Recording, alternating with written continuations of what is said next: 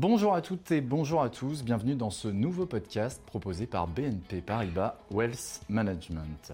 J'ai le plaisir d'accueillir Edmund Ching, directeur mondial de la stratégie d'investissement de BNP Paribas Wealth Management, qui nous dévoile sa stratégie pour septembre 2022.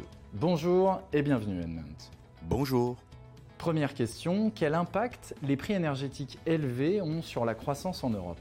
Nous prévoyons maintenant une récession économique en Europe en 2022 et même début 2023 à cause, bien sûr, des prix énergétiques très élevés.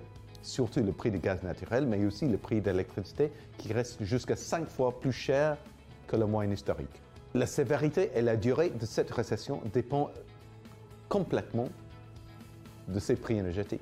Si ils restent au niveau actuel, qui sont très élevés, ou si il descend dans les prochains mois. Nous supposons que les prix énergétiques vont quand même baisser dans les mois à venir parce qu'ils sont déjà très très élevés aujourd'hui.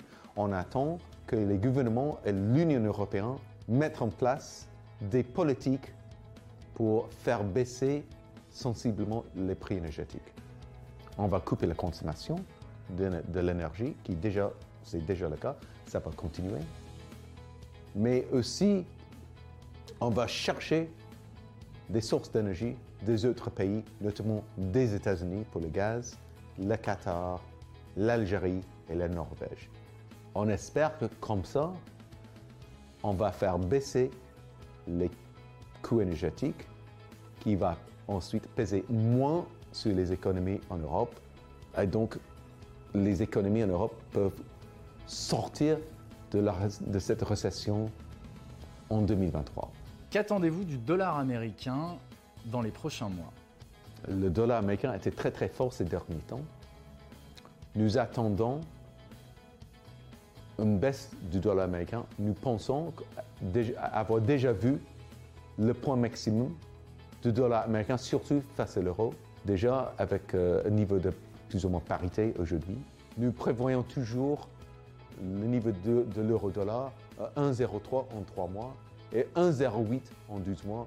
Donc une appréciation modeste de l'euro face au dollar dans les prochains mois, menée par deux facteurs. Le premier facteur, c'est la différence de taux d'intérêt entre l'Europe et les États-Unis parce que nous, pensons que la Réserve fédérale va augmenter son taux directeur à 3,50 euh, avant la fin de l'année, mais qui vont maintenir le taux directeur à 3,50 tout le long de 2023.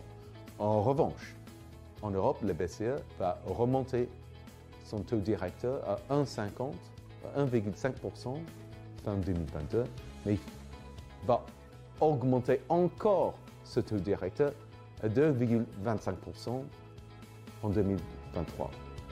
Donc, effectivement, on va réduire la différence de taux entre les États-Unis et l'Europe en faveur de l'Europe qui doit normalement renforcer l'euro face au dollar.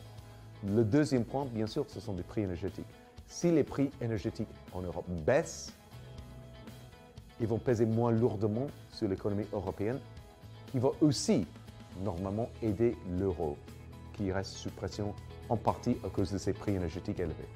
Par ailleurs, Edmund, avons-nous vu le point bas des actions ou devrions-nous rester toujours prudents? C'est une très bonne question. On ne connaît toujours pas la réponse. Nous voyons beaucoup, beaucoup d'incertitudes économiques, mais aussi dans les marchés financiers aujourd'hui. Nous espérons avoir vu le point bas des marchés actions le mois de juin, mais ça reste confirmé. Et donc, c'est pour cette raison-là que nous restons neutres en termes de recommandations sur les marchés actions pour le moment. Nous espérons devenir plus optimistes dans les mois à venir, mais pour l'instant, on, regarde plus les indicateurs comme les conditions financières. Si on observe une amélioration dans ces indicateurs, on va devenir plus optimiste sur les actions, mais pas en ce moment.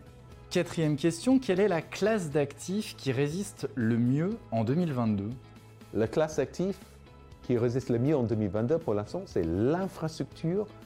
Euh, un investisseur en euros aurait dû gagner 15% dans les fonds infrastructures mondiales en 2022. beaucoup plus que dans les autres classes d'actifs. À noter, dans les autres classes d'actifs comme les crédits, les obligations souveraines ou les marchés actions, on a pour l'instant enregistré une perte, même en euros, pour l'année en cours. Donc plus 15% en euros, c'est quand même très important. Et donc nous restons très positifs sur cette classe d'actifs, sur l'infrastructure, parce que nous attendons une vague d'investissement importante dans les infrastructures, surtout les infrastructures énergétiques, dans les mois et les années qui viennent. Et enfin, quelles sont vos trois recommandations clés en ce moment? Nous recommandons dans les marchés actions les fonds et les ETF des actions de haut dividende avec une croissance des dividendes aussi, comme les dividend aristocrats. En termes de région, nous préférons toujours les actions en Royaume-Uni et au Japon. Deuxième recommandation, c'est toujours les crédits d'entreprise investment grade aux États-Unis avec une durée de jusqu'à 5 ans. Et enfin, bien sûr, les fonds d'infrastructure mondiale parce qu'on observe toujours une très belle performance, on a toujours des belles perspectives pour les sous-composants comme l'énergie, le transport et les services de collectivité. Merci Edmund Ching pour vos éclairages et merci également euh, à vous, auditeurs. N'hésitez pas à liker, à partager et à vous abonner à nos chaînes de podcasts telles que Apple Podcast, Podcast Addict, Spotify ou nos autres plateformes. Merci et à très bientôt.